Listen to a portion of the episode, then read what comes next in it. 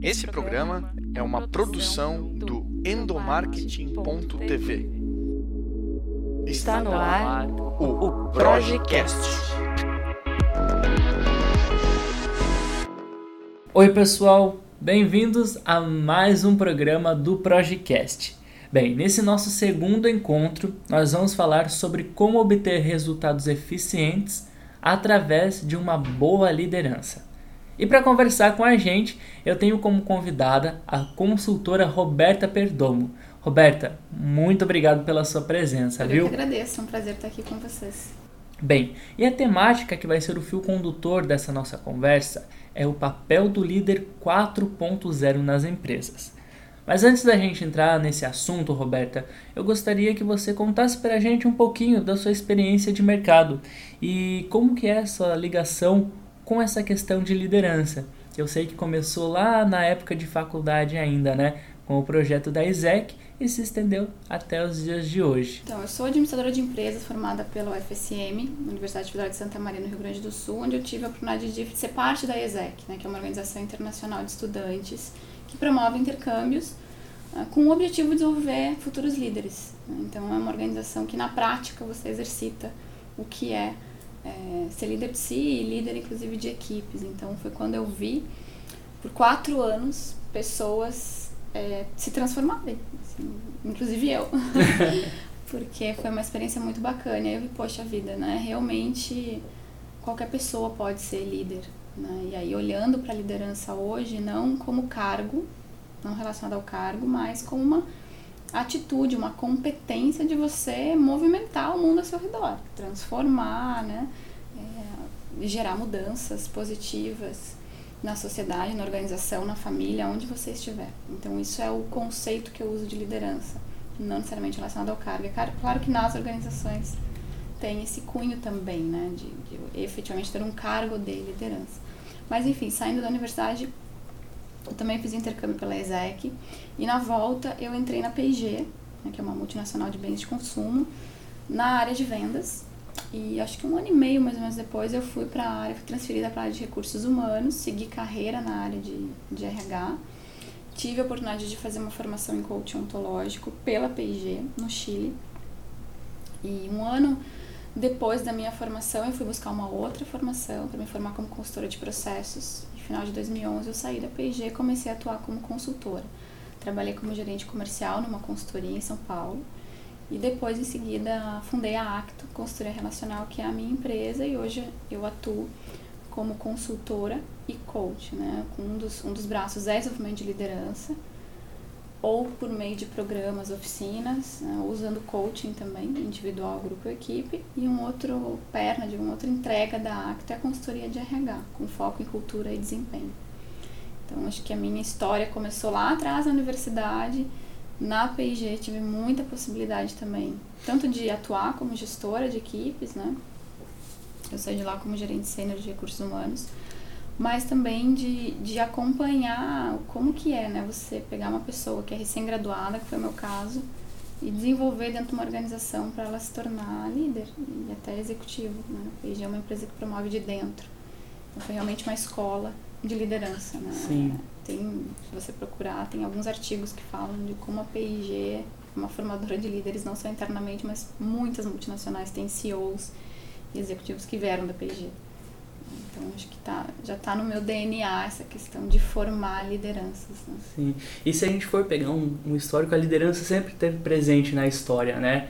E com o passar do tempo, o líder ele foi mudando de comportamento, né? Se antes o, o líder ele tinha aí uma, uma visão mais mecânica do processo, pensando só nos resultados, hoje o líder ele mudou um pouco de foco, né? Uhum. Ele pensa muito mais nas pessoas do que nos processos, o que levou a gente a essa temática do líder 4.0. Queria que você comentasse com os nossos ouvintes esse processo evolutivo do comportamento do líder e como a gente chegou no líder 4.0. Uhum. Mas se você for pegar aí o histórico de liderança, diversos autores que contam essa narrativa, né? E aí, acho que grande parte da literatura começa na primeira revolução industrial, com, enfim, Taylor, Fayol, quando o sistema de produção começou a crescer, né? E, e ainda muito mecânico, e surgiu a figura ali do capataz, né? Nessa época. Sim. E da onde surgiu o capataz? Primeiro, qual era, qual eram as ref, grandes referências no mundo que a gente tinha de liderança? As estruturas militares e a igreja, que tem uma estrutura hierárquica de comando, né, extremamente forte, onde um dá a palavra, que é o chefe, e os outros seguem, sem questionar. E essa foi a referência que veio para dentro das organizações nessa fase. Até porque o grande objetivo do capataz era controlar a produção. Isso mesmo. E partia de um olhar para o humano que era um humano desobediente e incapaz de cumprir com o seu trabalho se não tivesse uma supervisão próxima. E isso ficou muito arraigado na cultura organizacional, veio do ambiente fabril. Quando se começou as estruturas mais de back-office, esse modelo veio também para dentro. E por muitos e muitos anos essa foi a referência, né? E continua sendo em grande parte das organizações. É um processo evolutivo é um processo que está acontecendo ainda, né? Nos anos 60, nos Estados Unidos, já se falavam em democracia dentro das organizações, com esse olhar de dar voz para as pessoas, não democracia do voto, mas como que eu dou voz para o humano dentro das organizações, década de 60.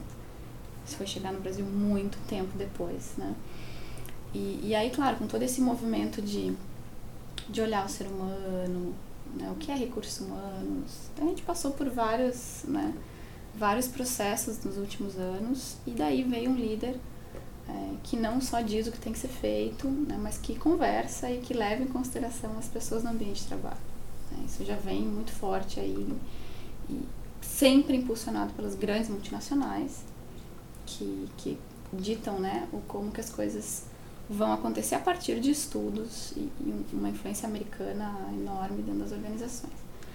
Então o líder ele foi realmente deixando de ser esse capataz aos poucos, se preocupando em começar a desenvolver equipe, né, em perceber o que está acontecendo, em promover um bom ambiente de trabalho, porque hoje já se sabe que um bom ambiente leva a maior produtividade. Né? E, então o líder foi se transformando. O que eu tenho percebido ainda tem muito ranço de, desse estilo né, de liderança que é mais. Algumas pessoas chamam de comando e controle, né? Esse modelo mais hierárquico. É, e aí, como que eu faço essa transição? E, e aí vem essa possibilidade do líder reaprender a conversar. Assim, acho que é aí que está a grande questão. O líder não só falar, mas escutar Principalmente, né? Nesse, nesse ponto, eu acho bem bacana a gente discutir o que, que caracteriza né, o líder 4.0. Porque a gente sempre está batendo na tecla, né? Que a gente precisa otimizar os nossos processos, a gente precisa dar voz aos nossos colaboradores, uhum. mas a gente está falando do processo, né? Da, da empresa, digamos assim, 4.0, se eu não me faço enganar nesse termo. Mas o que caracteriza um líder 4.0 tá. como pessoa? Quais as atitudes que ele pode ter dentro da empresa para se tornar, uhum. sair da teoria e colocar na tá, prática esse nome? É... E aí eu tomei emprestado esse nome do líder 4.0, na verdade, como uma referência à era industrial 4.0, que é o que tem se falado com toda a revolução tecnológica que está acontecendo e o famoso ambiente VUCA, né, do inglês, volatilidade, incerteza, complexidade e ambiguidade. E aí, com tudo que está acontecendo no mundo, a velocidade que a tecnologia vem trazendo, e aí, você sabe, tecnologia na nuvem, 3D, impressão 3D, nano, nanotecnologia, um monte de, de coisas que estão vindo e influenciando a força de trabalho, eu tomei esse termo emprestado, tá, que líder é esse, né? Precisa emergir e, e deu, né? Acho que chega de, desse comportamento mais hierárquico, não escuta, que atua por coerção muitas vezes, principalmente na crise, né, que acha que o medo vai levar as pessoas a se movimentarem. Não é mais. Então, a liderança nessa era, e aí podemos chamar de líder 4.0, ou o nome na verdade é o que menos importa, né? É, líder facilitador, eu gosto bastante de usar o termo facilitador, liderança colaborativa, enfim. Primeira coisa é o autoconhecimento não, eu não acredito que um líder pode ser melhor e mais efetivo se ele não se tornar uma pessoa melhor. Porque no fim nós somos humanos e para eu poder cuidar de um time, eu preciso primeiro cuidar de mim, entender né, como que eu atuo e como que eu faço para melhorar a minha forma de, de atuar. Então, autoconhecimento fundamental. E aí olhar também para o mundo emocional, né? O equilíbrio emocional, a maturidade emocional é algo que leva tempo, é uma jornada. A gente não aprende na escola as habilidades socioemocionais. Para daí sim eu poder falar de empatia, porque se eu não entendo as minhas emoções, como que eu vou cuidar da emoção do outro, reconhecer e liderar, né, e lidar com de forma efetiva com as emoções do, do outro. Então acho que a primeira coisa é se conheça. Eu diria que o líder hoje ele precisa olhar para si. Né? Esse é o primeiro ponto. Segundo, com a velocidade que as coisas estão acontecendo, eu tenho escutado muitas empresas tradicionais se perguntando como que a gente faz para inovar. Como que a gente faz para sobreviver num ambiente que vem as startups e que vem uma tecnologia? Será que o meu mercado, o meu modelo de negócio vai continuar sendo esse modelo?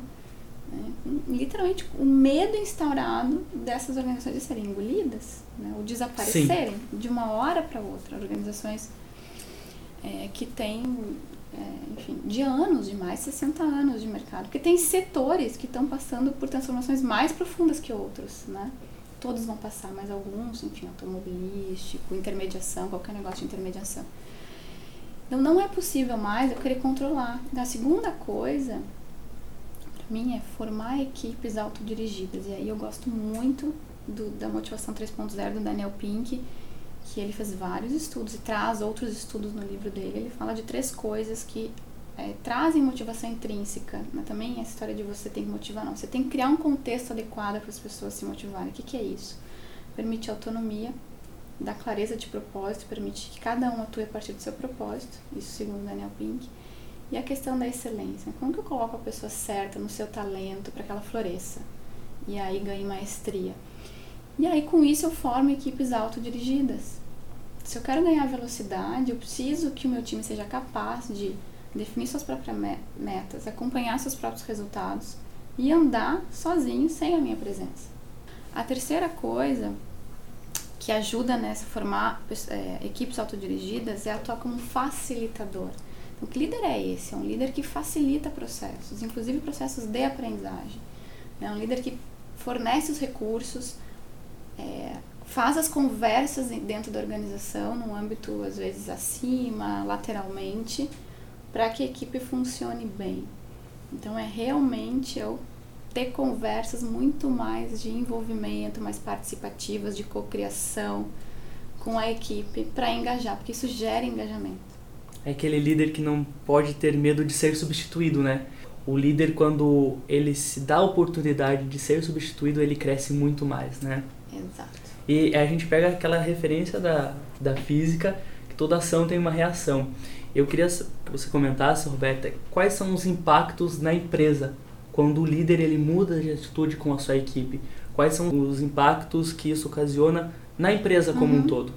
Então, a primeira coisa tem impacto direto no engajamento. Né? Hoje, grandes multinacionais estão se perguntando como que eu engajo as pessoas porque eu li há pouco tempo um, um estudo do Instituto Gallup global.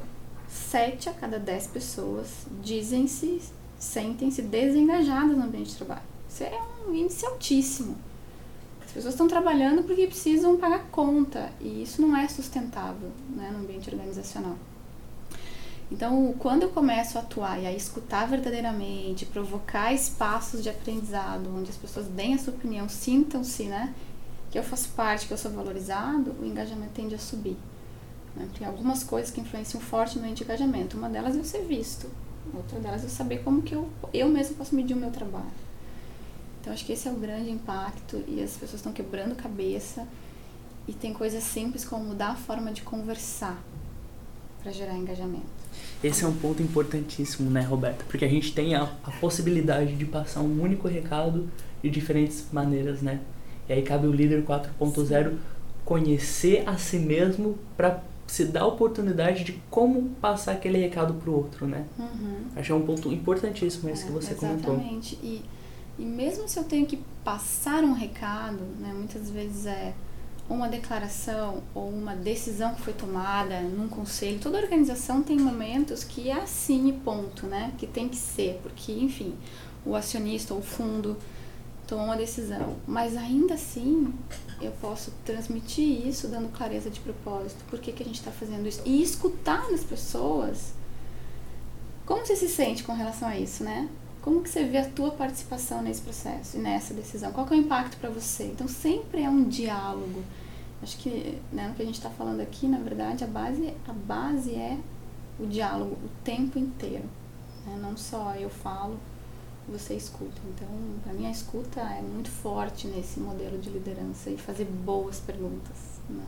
Perguntas que envolvam, perguntas que tirem o melhor de cada um. E você falou algo do um pouco atrás de ah, o líder não pode ter medo de ser substituído.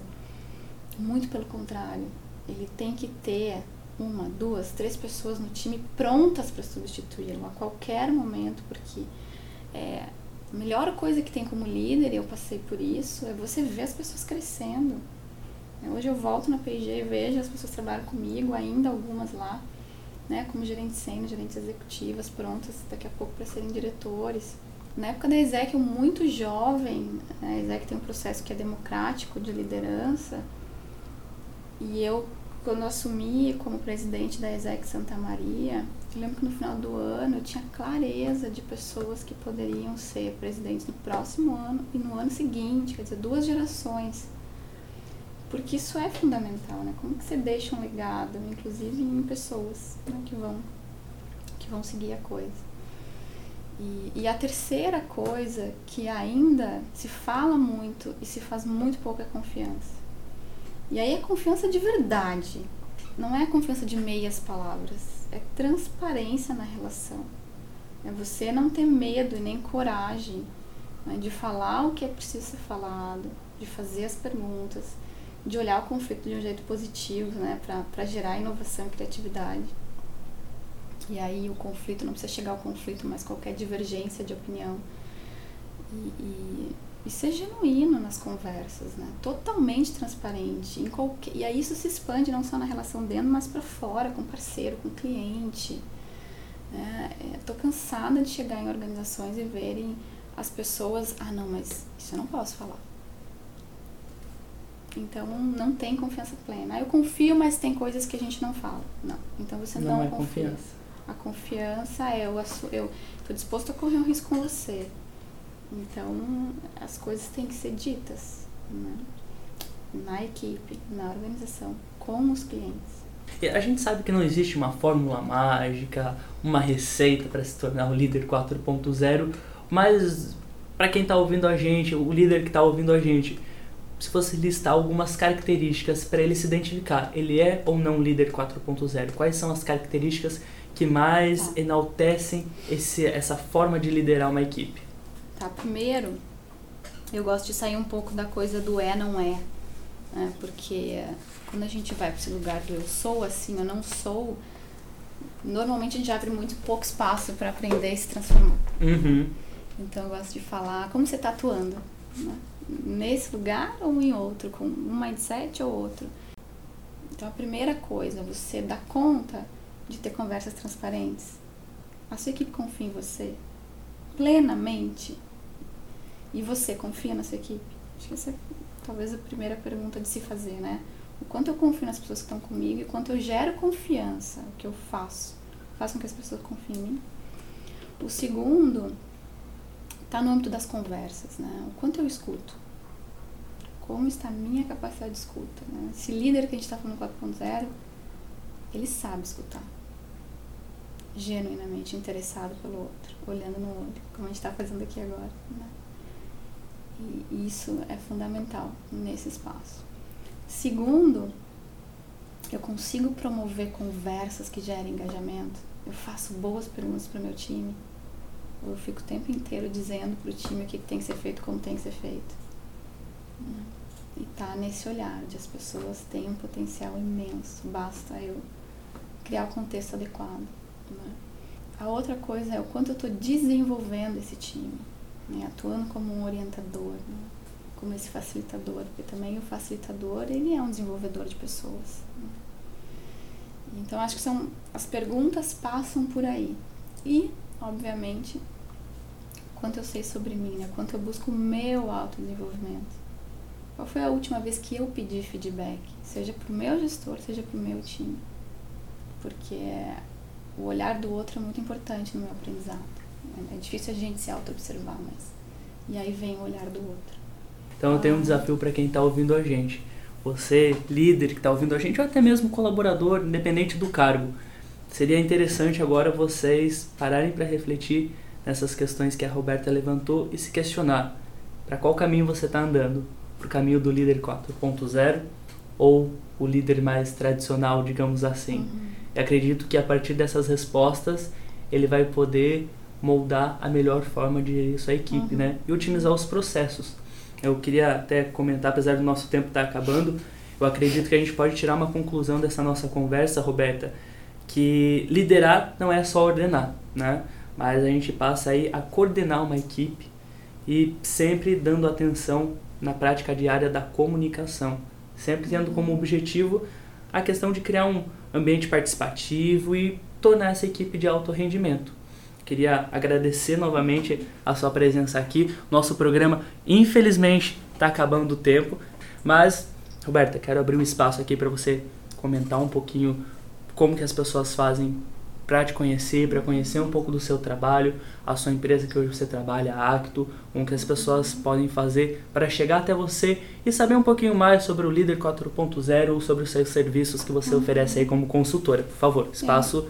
aí é tá todo bom. seu. Então, um canal é o próprio site da Acto, www.acto.com.br e o meu e-mail direto, que é roberta.acto.com.br. A gente tem fanpage no Facebook também.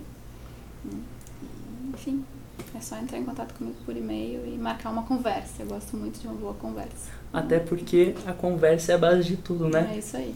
E no nosso próximo programa, nós vamos falar sobre como gerenciar conflitos quando a empresa é o ponto de encontro entre as gerações que compõem o mercado de trabalho.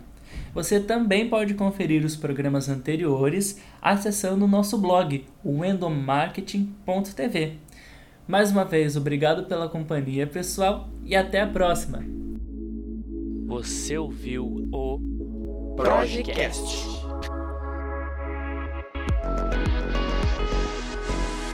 Produção e edição Igor Lima.